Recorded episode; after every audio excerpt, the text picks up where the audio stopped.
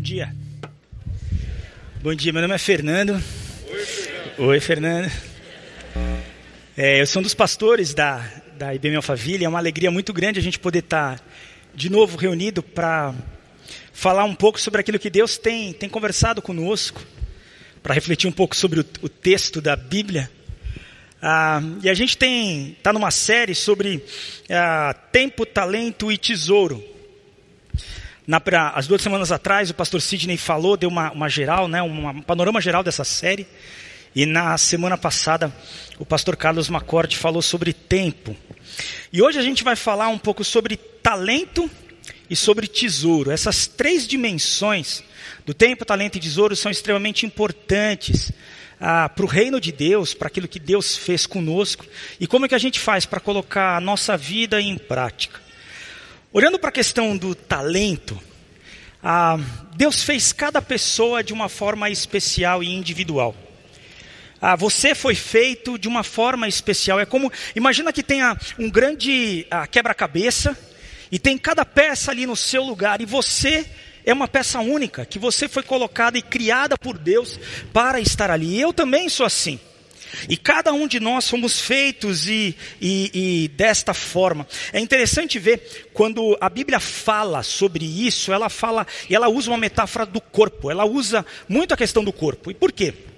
Porque todos nós temos um corpo com diversas partes.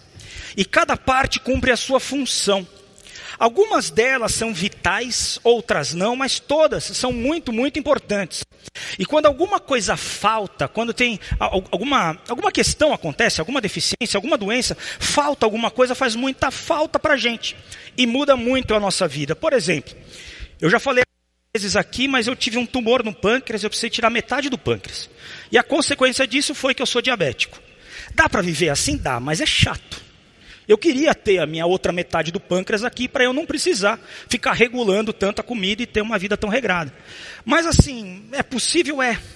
Mas, como eu falei, faz falta. A mesma coisa no nosso corpo. Cada um de nós temos mão, pé, braço, ah, que seja, e vivemos assim.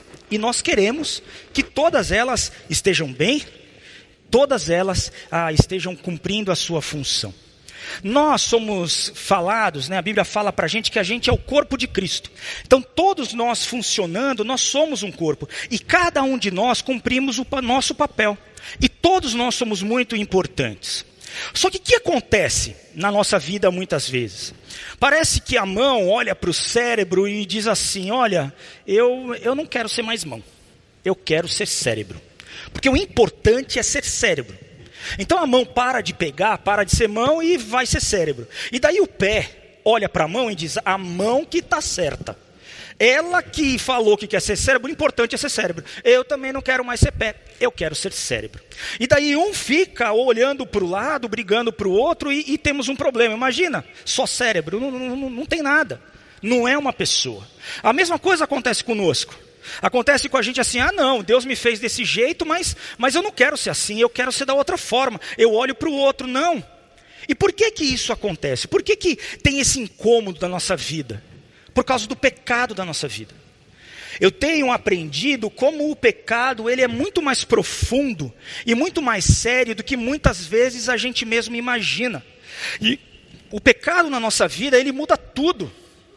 E algumas coisas que acontecem ah, nessa questão da gente olhar o nosso talento e ficar olhando para o lado. A primeira questão é a comparação.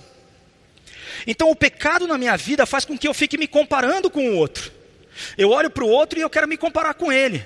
Não, olha, ele está daquele jeito e eu estou desse. E qual que é uma grande dificuldade que a gente tem no nosso mundo? A gente é ensinado a fazer esse tipo de comparação. Por exemplo, nos esportes. A gente sabe que o campeão foi o Flamengo, o Flamengo chegou primeiro e foi melhor, então é comparado. No nosso trabalho é assim, eu estou competindo com a pessoa do meu lado e só tem uma vaga, e o melhor vai entrar. É assim em diversas questões na carreira, na escola. Acabou de sair agora o, o resultado do Enem, né? Nossos filhos, muitos fizeram tal, e agora estão vendo quais são a minha melhor colocação, porque daí eu vou poder ir para uma melhor faculdade. E tudo é ranking, tudo é comparado. Então a gente aprende desse jeito. Então eu aprendo, mas daí eu trago para a minha vida, do meu talento no corpo de Cristo, eu começo a olhar, não, eu quero cantar igual Samuel. Daí eu fiquei pensando, será que se eu pegar aquele microfone amarelo, eu vou cantar igual ele? Né? Assim, um microfone. Não, eu quero, eu quero ser uma outra coisa. Não. E daí a gente fica nisso. Outra coisa que o pecado faz na nossa vida é um negócio chamado inveja. Por que, que a gente tem inveja? Porque existe um negócio chamado carne na gente. Carne, natureza humana pecaminosa, que faz com que eu olhe e deseje o que aquilo que a pessoa tem. Ou eu chego e falo o seguinte: ah, como é que ele foi escolhido para essa vaga? Eu sou muito melhor do que ele, eu fiz muita coisa mais do que ele, não, eu que deveria estar lá. Então eu tenho inveja da pessoa do lado e a pessoa do lado tem inveja de mim. Além disso, pode acontecer de ter uma falta de aceitação. Não, eu fui feito desse jeito, mas, mas eu queria ser outra coisa, eu não me aceito como eu sou. E, e, e eu tenho esse problema, e temos esse problema nessa questão de olhar e ter é, o corpo como um todo e viver em harmonia, e é extremamente difícil. Agora eu gostaria de ler um texto de Romanos, Romanos capítulo 12, versículo 3 ao 8, que o apóstolo Paulo ele escreve sobre isso para a gente. Ele diz o seguinte: Por causa da bondade de Deus para comigo, me chamando para ser apóstolo, eu digo a todos vocês que não se achem melhores do que realmente são. Pelo contrário, pensem com humildade a respeito de vocês mesmos, e cada um julgue a si mesmo conforme a fé que Deus lhe deu. Por quê? Assim como em um só corpo temos muitas partes, e todas elas têm funções diferentes, assim também nós, embora sejamos muitos, somos um só corpo por estarmos unidos com Cristo. E todos estamos unidos uns com os outros, como partes diferentes de um só corpo.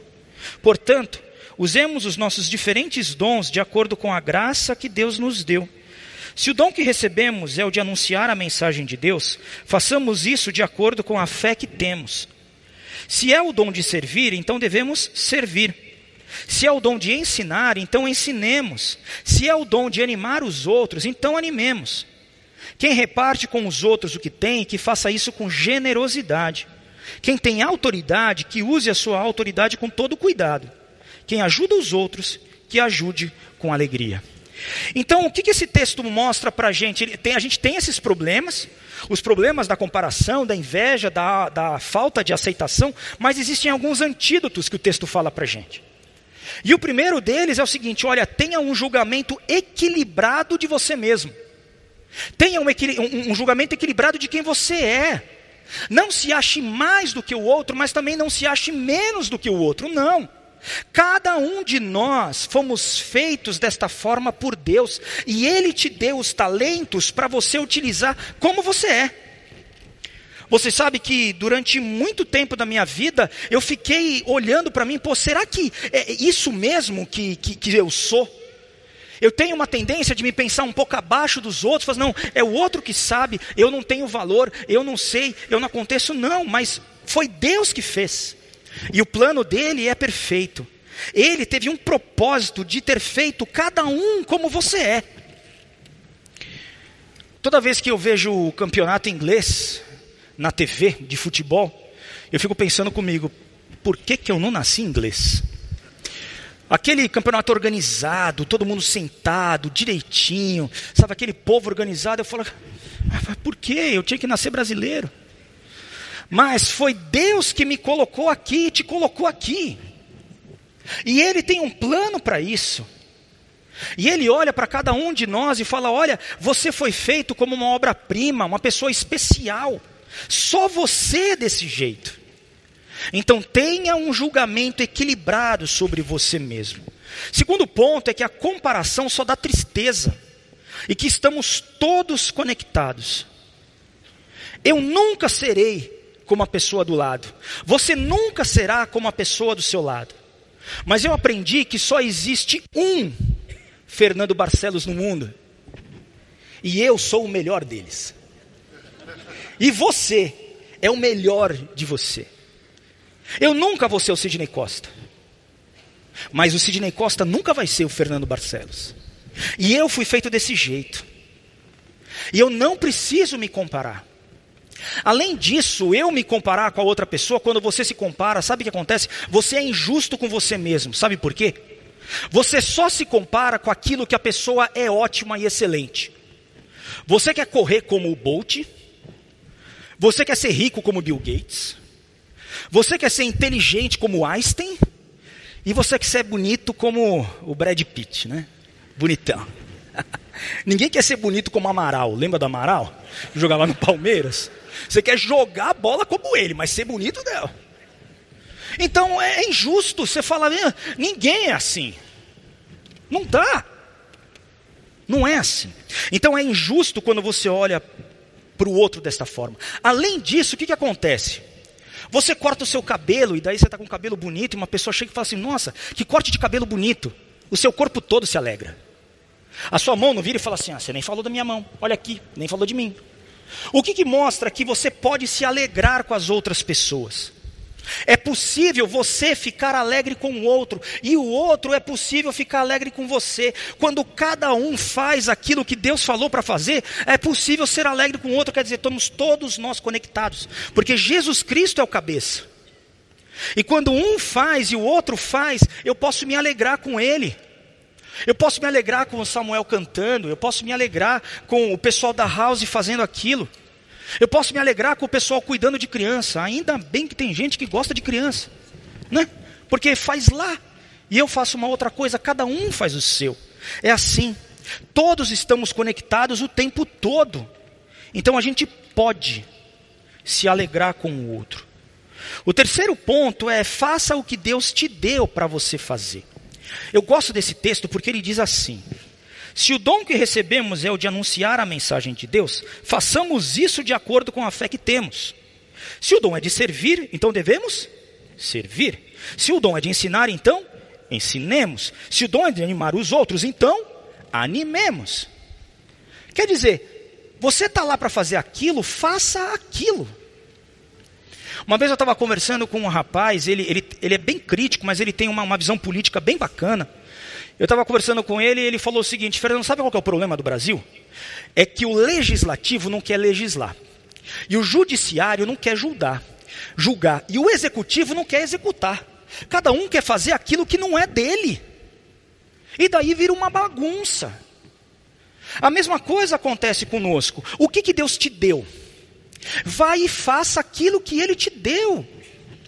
E tem uma outra coisa, Ele vai abrir as oportunidades para você servir aonde você está e como você está e com os dons e talentos que Ele te deu. Quando você pega aquilo que você faz bem e coloca a serviço do reino, isso é dom. O que, que você faz bem? O que você faz bem. Puxa, eu cuido bem de criança, vai cuidar de criança. Eu ensino bem, vai ensinar. Eu cozinho bem, vai cozinhar. Eu recebo bem as pessoas, vai receber. E faça aquilo. E Deus abre a oportunidade para você usar o seu talento e o seu dom da forma como Ele quer que você use. Mas o que nós precisamos fazer? A gente precisa se dispor, nos colocarmos no, na, nas mãos dele. Muito parecido como o Daniel falou agora né, desse livro, falando sobre a história do menino dos pães e peixes, o que, que ele fez? Ele podia simplesmente ter fechado o olho e falar assim: ah, não, mas minha mãe fez para mim, só para mim, não vai dar para todo mundo, eu estou eu aqui. Não, ele deu, ele repartiu. E o que nós temos colocado nas mãos de Cristo pode alimentar uma multidão inteira, porque Ele é assim, Ele te fez desse jeito. Ele te dá os talentos que você tem para serem usados e abre oportunidades para você usar o que você é, como você é em tudo. E quando você pensar sobre o seu talento, pense de forma ampla. Não olha somente aqueles grandes pontos que você faz super bem. Olha você como um todo. Existem muitas oportunidades da gente servir. Talvez o seu talento ou aquilo que Deus quer usar na sua vida seja somente a posição que você está, o lugar onde você está. Lembra da, da história da rainha Esther? A rainha Esther, ela foi usada por Deus para manter o povo de Israel vivo. Por quê? Ali no governo onde ela estava, tinha um, um governante, talvez um, um vice, vice-presidente, um vice-rei ali, era um cara do governo, que queria acabar, exterminar com o povo de Israel. E ela era rainha, ela era uma das mulheres do rei, a mulher que, que, o rei mais gostava, e ela foi lá e entrou num local, ela, ela, ela assumiu um risco danado, porque ela poderia ter morrido mas ela foi e fez aquilo que Deus tinha dado para ela fazer. Então ela utilizou a posição que ela tinha, o talento que ela tinha para fazer uma diferença gigante na história. ela foi utilizada por Deus para garantir que o povo de Israel continuasse, que o Messias viesse e que a gente estivesse aqui. Então, olhe o todo, olhe de forma ampla quem você é. Além disso, agradeça sempre. A gratidão, ela é um grande antídoto para quase tudo de mal que a gente tem. Agradeça por quem você é, agradeça como Deus te fez. Não precisa se comparar com a pessoa do lado. E haja e viva conforme Ele tem falado para você. Você é uma pessoa única, eu sou uma pessoa única. E cada um de nós podemos viver e ser usados por Deus conforme Ele tem falado para a gente. Então use o seu talento, conforme Deus tem falado para você e tem dado para você. Agora vamos passar um pouco para a questão do tesouro. Tesouro, quando a gente fala de tesouro, a gente fala de riqueza, a gente fala de dinheiro. E a Bíblia, ela fala muito sobre isso, muito. São muitas passagens sobre essa questão de tesouro e de dinheiro. E por quê? Porque tem um risco muito grande, entenda isso. O dinheiro, ele pode se tornar um Deus. Em 1 Timóteo 6,10, está escrito assim: Pois o amor ao dinheiro é, é uma fonte de todos os tipos de males. E em Mateus, Jesus diz, no capítulo 6, versículo 24, o seguinte: Um escravo não pode servir a dois donos ao mesmo tempo, pois vai rejeitar um e preferir o outro, ou será fiel a um e desprezará o outro. Vocês não podem servir a Deus e também servir ao dinheiro. E numa outra versão, diz que você não pode servir a Deus e a Mamon. Por que, que Jesus usa essa expressão Mamon? Porque era um deus grego. E esse Deus ia, poderia ser um Deus rival ao nosso Deus. Então o que ele estava dizendo, olha, o dinheiro ele tem o poder de se transformar em um Deus. Então tome muito cuidado com isso, e a gente vê isso. Por causa do dinheiro as pessoas matam, por causa do dinheiro as pessoas morrem. O dinheiro realmente tem o poder para se transformar num Deus. E para olhar sobre essa questão toda das riquezas, eu gostaria de ler um, o texto de Eclesiastes, no capítulo 5, versículo 10, que diz assim: Quem ama o dinheiro nunca ficará satisfeito. Quem tem a ambição de ficar rico nunca terá tudo o que quer. Isso também é ilusão. Quanto mais rica é a pessoa, mais bocas tem para alimentar. E o que ela ganha com isso é apenas saber que é rica. O trabalhador pode ter pouco ou muito para comer, mas pelo menos dorme bem à noite. Porém, o rico se preocupa tanto com as coisas que possui que nem consegue dormir. Eu tenho visto neste mundo esta coisa triste. Algumas pessoas economizam dinheiro e sofrem com isso. Perdem tudo num mau negócio e assim não deixam nada para os filhos. Como entramos neste mundo, assim também saímos, isto é, sem nada. Apesar de todo o nosso trabalho, não podemos levar nada desta vida. Então cheguei a esta conclusão. A melhor coisa que uma pessoa pode fazer durante a curta vida que Deus lhe deu é comer e beber e aproveitar bem o que ganhou com o seu trabalho. Essa é a parte que cabe a cada um. Se Deus der a você riquezas e propriedades e deixar que os aproveite, fique contente com o que recebeu e com o seu trabalho. Isso é um presente de Deus. E você não sentirá o tempo passar, pois Deus encherá o seu coração de alegria. Também tenho visto outra coisa muito triste que acontece neste mundo. Deus dá a alguns tudo o que desejam: riquezas, propriedades e fama. Porém, depois não deixa que eles aproveitem nada disso. E é algum estranho quem aproveita, e não ele. Isso também é ilusão e não está certo. Todos trabalham duro para ter o que comer, mas nunca ficam satisfeitos. Que vantagem tem o sábio sobre o tolo? Que vantagem tem o pobre em saber enfrentar a vida? Isso também é ilusão, é correr atrás do vento. É muito melhor ficar satisfeito com o se tem do que estar sempre querendo mais. Então a primeira coisa que o Eclesiastes fala aqui é a questão da inutilidade das riquezas. Ele fala aquele jargão, aquele ditado que a gente tanto conhece assim: ah, dinheiro não traz felicidade. Mas todas as vezes que alguém fala isso para você, você pensa: ah, ah, ah, deixa eu chegar lá, daí eu descubro. Não é? Deixa eu ser rico então, e daí eu descubro. Mas a gente precisa se lembrar quem que escreveu esse texto. Quem escreveu esse texto foi Salomão. Salomão foi rei em Israel, o rei mais poderoso, mais rico e próspero de toda a história. Ele diz que antes dele, e também a gente sabe que depois dele, na, ninguém foi mais próspero do que ele. Então ele podia dizer. E quando ele escreve esse livro, ele escreve sobre aquilo que ele conheceu. Ele escreve sobre aquilo que ele experimentou. Então, se tem alguém que poderia falar sobre isso, era Salomão. E ele diz: a riqueza é inútil. A riqueza não traz é, felicidade. E o que eu vou falar daqui para frente, muito, foi tirado do livro do pastor Ed René, que chama o livro mais mal-humorado da Bíblia. A acidez da vida e a sabedoria do Eclesiastes. É um livro super bacana, que faz uma leitura sobre o livro de Eclesiastes bem legal. E o primeiro ponto é que por que, que a, a riqueza ela tem essa inutilidade? Porque primeiro, ela é insaciável, insaciável. No versículo 10 ele diz: Quem ama o dinheiro nunca ficará satisfeito. Quem fica atrás do dinheiro, não, o que eu quero, eu quero é ser rico, eu quero conquistar e tudo mais, mas você quer rico quanto? Um pouquinho mais. Eu quero ser rico como, assim, um pouco mais do que o meu cunhado. Né? A barra é sempre o cunhado. Ali, quando eu quero, é mais do que ele. Mais do que o vizinho. Quanto que é? Eu não sei. Eu sei que é sempre um pouco mais. E nunca satisfaz, porque sempre tem alguém mais rico que a gente. Sempre tem um pouquinho mais. Sempre. Então a primeira questão é que é insaciável isso. O segundo é que aparece um monte de sanguessuga. Quanto mais rica é a pessoa, mais bocas tem para alimentar. Quanto mais dinheiro você tem, mais gente aparece para gastar o teu dinheiro. Mais gente aparece para você alimentar, para você fazer, para emprestar dinheiro. Tem, tem sempre alguém olhando para você e falando: não, não, aquele cara tem, então eu vou lá pedir. É verdade que muitas vezes as pessoas que, que, que, que são ricas têm muito medo de amizade.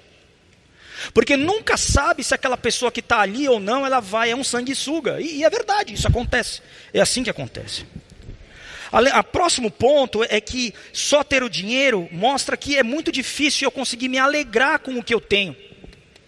Na verdade, eu acabo tendo alguma coisa para alegar o outro. Você foi lá, construiu a sua casa, uma casa bonita, com uma, com uma piscina bonita, tal, com aquele gramado, tudo, e daí você convida e sabe quem usufrui daquilo tudo? O teu primo. Ele vem com os filhos dele e nada, e fala: Olha que alegria, e você olha para eles: Puxa, por que eu não consigo me alegrar daquele jeito? É igual essa semana, ontem eu estava na praia, a minha sogra mora em Itanhaém. Itanhaém tem, tem um calçadão bem bonito. E daí eu fui correr na praia. Eu fui lá no calçadão tal. E eu pensei assim: puxa, se eu morasse aqui eu ia correr todo dia. Mas quem mora lá corre todo dia? Corre nada. Porque assim você olha e fala assim: eu tenho isso, mas eu não consigo usufruir. É para o outro. E a última questão é que muitas vezes a riqueza traz ansiedade e preocupação. No versículo 12 ele diz assim: Porém, um rico se preocupa tanto com as coisas que possui que nem consegue dormir. Imagina a pessoa, ela passou a vida inteira trabalhando e investindo o dinheiro dela e falando: "Ah, eu vou conseguir a minha tão sonhada independência financeira". E daí ele consegue os milhões dele, ele coloca no banco e dele morre de medo de perder. E se a bolsa cair? E se o dólar der uma virada? E se vier um plano Collor 2? Lembra disso? E aí? E a pessoa não consegue viver porque ela está tão preocupada com aquilo, o dinheiro é, é, é, a segurança dela que ela fica, não, se eu perder, e ela fica lá, ansiosa e preocupada. Agora, todos nós passamos por isso. E como que a gente pode fazer para não deixar o dinheiro nos dominar? Como é que eu faço para o dinheiro não ser um Deus na minha vida? E a primeira questão é o seguinte: é um conceito muito interessante que diz assim: mude o conceito de propriedade privada para propriedade sobre meus cuidados para benefício de todos. No cristianismo, nunca aquilo que é dado para cada um de nós é somente para a gente mesmo. Nunca. Deus deu para cada um de nós, sim, para a gente ter ah, sustento, mas também para a gente repartir, para ser o todo. E a gente olha isso na história toda do povo de Israel. No Antigo Testamento, na lei, existia um negócio chamado Ano do Jubileu. Sabe o que era o Ano do Jubileu?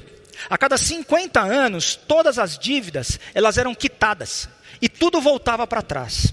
Era uma sociedade agrícola que eles precisavam viver da terra. Então o sustento de cada um era tirado ali da terra. Só que podia ser o seguinte: imagina que você nasceu e o seu pai não fez um bom negócio, teu pai não era um bom administrador. E ele não conseguiu manter tal, e ele teve que vender a terra para o cara do lado. Mas quem não tinha terra para produzir acabava sendo escravo da outra pessoa. E daí, por causa de um erro do seu pai, você pagava por isso e você era explorado. Então, a cada 50 anos, a terra voltava para trás. Para quê? Para você ter uma nova chance. Então, ninguém está dizendo aqui que é uma ideia de, de socialismo, tudo é de todo mundo. Não é isso. Mas é uma forma em que não havia exploração. Por quê? Porque o mais importante é ter acesso ao, à terra. O mais importante não é você distribuir renda, é você distribuir e dar oportunidade de emprego para todo mundo. É isso que estava acontecendo lá. Paulo, em 2 Coríntios, no capítulo 8 e 9, é um capítulo, dois capítulos grandes, mas o que ele diz é o seguinte no ensinamento: olha, doe generosamente conforme cada um possui, compartilhe e distribua, para que haja igualdade e ninguém passe necessidade, para que todos possam usufruir do trabalho e possam ter sustento. Em 2 Tessalonicenses, Paulo diz o seguinte: Olha, eu trabalhei muito. E por que, que eu trabalhei? Para que eu não fosse um peso para ninguém. E no final do texto ele diz assim: Quando ainda estávamos com vocês, lhes ordenamos: quem não quiser trabalhar não deve comer. Então ele não está dizendo que tá bom, você tem que trabalhar para você sustentar o cara do lado, que pô, é um folgado. Não está dizendo isso. Na verdade, todos trabalhavam muitos e todos contribuíam muitos, mas para quê? Para o bem de todos. Então, tudo que eu tenho foi dado de Deus, de, de, de, por Deus para mim, para o benefício de todos. Então, é mudar aquela ideia do meu, só meu, para mim mesmo, para Deus me deu, está debaixo dos meus cuidados, mas para benefício de todos. E quanto mais eu puder, e quanto mais você puder abrir oportunidades de produção, melhor ainda. O segundo ponto é que rico não é quem, aquele que possui dinheiro, mas quem sempre tem de onde tirar o dinheiro. Qual que é a sua terra? Como é que você mantém ou você tira o seu sustento? Se você é professor, é da sala de aula. Se você é médico, é do bisturi ou talvez ah, da sua inteligência. Se você é músico, é do, do, do, do teu talento. Cada um tem e é assim. entenda que você vai precisar tirar o seu sustento para sempre, para o resto da vida. E quem tem isso é uma pessoa realmente rica. Não é só uma questão de ficar acumulando riqueza, não é isso. Não é isso. Ao invés de acumular riqueza, facilite o acesso dos outros ao trabalho. Eu admiro muito os empresários brasileiros. Eu admiro muito empresário, porque ser empresário é difícil. Em qualquer lugar do mundo, mas empresário no Brasil é mais difícil ainda. Porque tem toda a questão tributária, tem a questão fiscal. Ah, nenhum gringo entende o Brasil, porque é tudo complicado.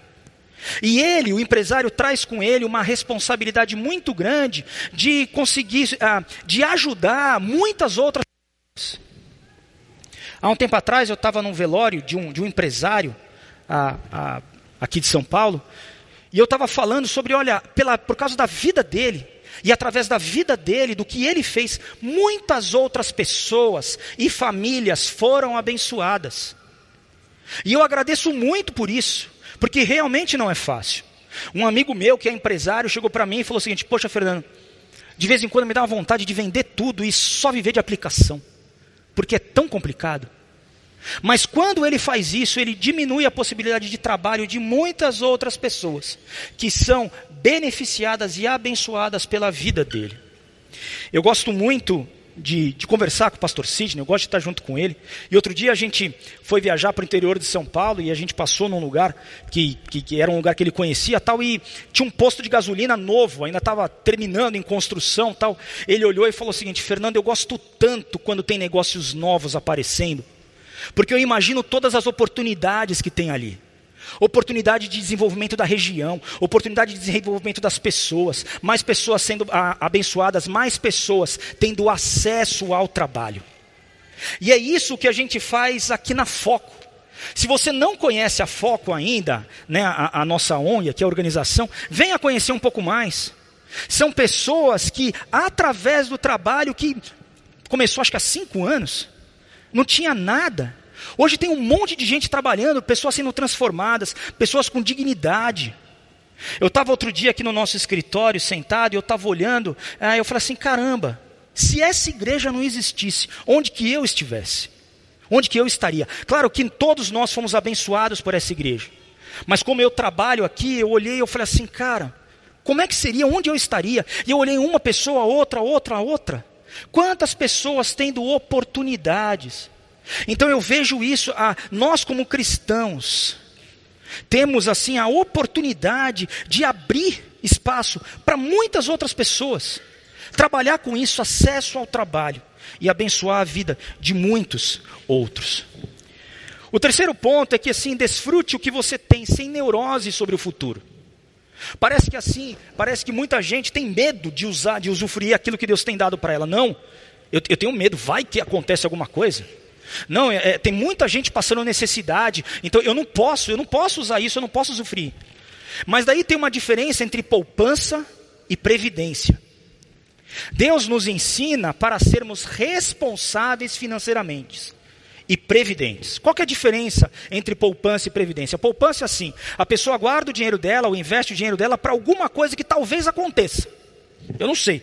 Pode ser que no futuro isso pode vai acontecer. Mas eh, eu não sei. Mas daí sabe o que vai acontecer? Você morre. E sabe quem vai usar o que você tanto conquistou? O teu genro. Olha que tristeza, meu. Imagina. Você deixar para o teu genro, cara. Eu nem quero pensar nisso, né? Tô fora. Eu conheci uma, uma, uma, uma senhora, ela era muito rica.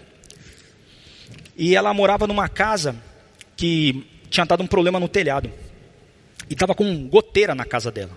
E ela não arrumava o telhado, porque era caro. Mas ela era rica. Mas ela morava e vivia daquele jeito. Por quê? Ela não podia gastar. Eu tenho medo. Tenho medo. Isso é poupança. Agora, o que é previdência? É você entender que eu, pelo menos, acho que eu não vou trabalhar a vida inteira. Acho que você também não. Vai chegar uma hora que não vai ter mais essa entrada de renda dali. Então tem que entrar de algum lugar. Tem que entrar de algum lugar. Ou talvez você tenha um investimento para quê? Para quando teu filho entrar na faculdade, você ter como pagar a faculdade dele. Não, eu quero comprar um imóvel. Eu quero comprar uma casa, hoje eu vivo de aluguel, mas daqui um pouco eu vou comprar. Eu tenho isso, eu quero fazer uma viagem. Quer dizer, você é inteligente, você é previdente. Isso é legal. Mas quando a gente olha isso, olha, isso é bom e eu posso viver bem hoje. Eu posso estar livre da culpa de ser feliz. Eu posso usufruir aquilo que Deus me deu. Se Deus te deu isso, usufrua. Chama seus amigos, fique em volta da mesa. Ah, você não consegue ter dinheiro para ir num grande restaurante, faz uma macarronada e chama todo mundo. Fica feliz com o que você tem. Não é gastar tudo de forma irresponsável, não é isso. Mas seja feliz e usufrua aquilo e agradeça aquilo que Deus te deu. Olha que legal o versículo 19. Se Deus der a você riquezas e propriedades e deixar que as aproveite, fique contente com o que recebeu com o seu trabalho. Isso é um presente de Deus e você não sentirá o tempo passar, pois Deus encherá o seu coração de alegria. Isso quem te deu foi Deus. E Ele te deu para você usufruir, para você viver e para você ser generoso. O quarto ponto, para a gente não deixar o dinheiro nos, nos dominar, é concentre-se no que é real e não no que é imaginário, no que você fica imaginando. Versículo 9: é muito melhor ficar satisfeito com o que se tem do que estar sempre querendo mais. Alguns filósofos da nossa história dizem o seguinte: Sócrates diz: o amor é desejo e desejo é falta. Quer dizer, você ama aquilo que, você, que falta. Platão diz o seguinte: o que não temos, o que nos falta, eis os objetos de nosso amor e do nosso desejo. Sartre diz o seguinte: o homem é fundamentalmente desejo de ser, e desejo é falta. E o mais azedo deles, né, o Schopenhauer, diz o seguinte: a vida é um pêndulo entre o sofrimento e o tédio. Ele diz o seguinte: olha, quem não tem o que deseja, sofre pela falta. E quando conquista, sofre pelo tédio. Eu estava conversando sexta-feira com um rapaz. E ele disse o seguinte: Olha, tem um, um, colega meu que fazia tempo que eu não conversava com ele, que ele queria tanto uma vaga de emprego, tanto assim, e eu deixei de conversar com ele, eu não sabia se ele tinha conquistado ou não. Mas depois de um ano, mais ou menos, eu fui conversar com ele e eu perguntei para ele: E aí, você conseguiu aquela vaga? Ele falou assim: Consegui, e aí? Ah, enjoei. Por quê? Porque é isso. Quando falta, você fica sofrendo com aquilo, e quando você conquista, ah, virou, tudo bem, qual que é o próximo? Tédio. Então, o que os filósofos dizem para a gente é o seguinte: feliz é aquele que possui o que deseja. Você vai ser feliz quando você conseguir conquistar tudo que você deseja. Mas o Eclesiastes diz o seguinte: feliz é aquele que deseja o que possui. E olha como é diferente e muda tudo. É uma diferença pequena na frase, mas muda completamente tudo. O segredo é estar feliz e realizado com aquilo que está nas nossas mãos. E não com aquilo que você deseja, você idealiza. Eu conheço gente que vive tanto no mundo da lua que não consegue usufruir e ser feliz com aquilo que ele tem. Paulo diz em Filipenses 4,12: Aprendi o segredo de me sentir contente em todo lugar e em qualquer situação. Quer dizer, Paulo diz o seguinte: Eu aprendi a desejar aquilo que eu possuo. E esse aprendizado do prazer é a libertação da tirania do desejo. Nós vivemos numa tirania do nosso desejo, e aprender isso é liberdade na forma de viver. Porque quem vive se consumindo pelo desejo do que não tem, não é capaz de desfrutar e se alegrar com aquilo que tem. Ele vive da falta. Ele desperdiça aquilo que possui. E o Eclesiastes ensina para cada um de nós que, se a gente não aprender a desejarmos o que nós possuímos, o que a gente tem agora, você pode ganhar um, dois, três, dez, vinte milhões. E você nunca vai estar satisfeito. Sabe por quê? O paradigma da tua felicidade está errado. Então a grande questão para cada um de nós é: melhor é desejar o que se possui do que trabalhar para possuir o que se deseja. E o último ponto que a gente vai olhar é concentre-se no que é eterno e não no que é passageiro. Todos nós temos desejo na nossa alma. Todos nós. Por quê? Porque foi assim que Deus nos fez. Uma coisa é termos necessidade, a outra coisa é ter desejo. Por exemplo, você está com fome. Uma, isso é necessidade. Agora, não, eu quero, eu quero comer risoto ao limone. Isso é desejo da alma. Não, eu estou com sede. Isso é necessidade. Não, eu quero tomar pink lemonade. Isso é desejo da alma. Você tem a necessidade de ir daqui para lá. Agora, ir daqui para lá de Harley Davidson, né? Isso é desejo da alma. Todos nós temos isso. E a grande dificuldade no nosso mundo hoje é um negócio chamado propaganda. Por quê? Porque a propaganda é uma ciência muito bem estudada e muito bem ah, é, calcada e envolvida para quê? Para criar desejo na gente por coisa que a gente não precisa. A propaganda, na verdade, é uma indústria de criação de desejo da alma, ou uma fábrica de tentação. Mas que, alma, que, que, fome é essa que tem dentro de cada um de nós? E por que, que a gente tem isso tão forte dentro de nós? Porque em Eclesiastes 3,11 está escrito assim: Deus pôs no coração do homem o anseio pela eternidade.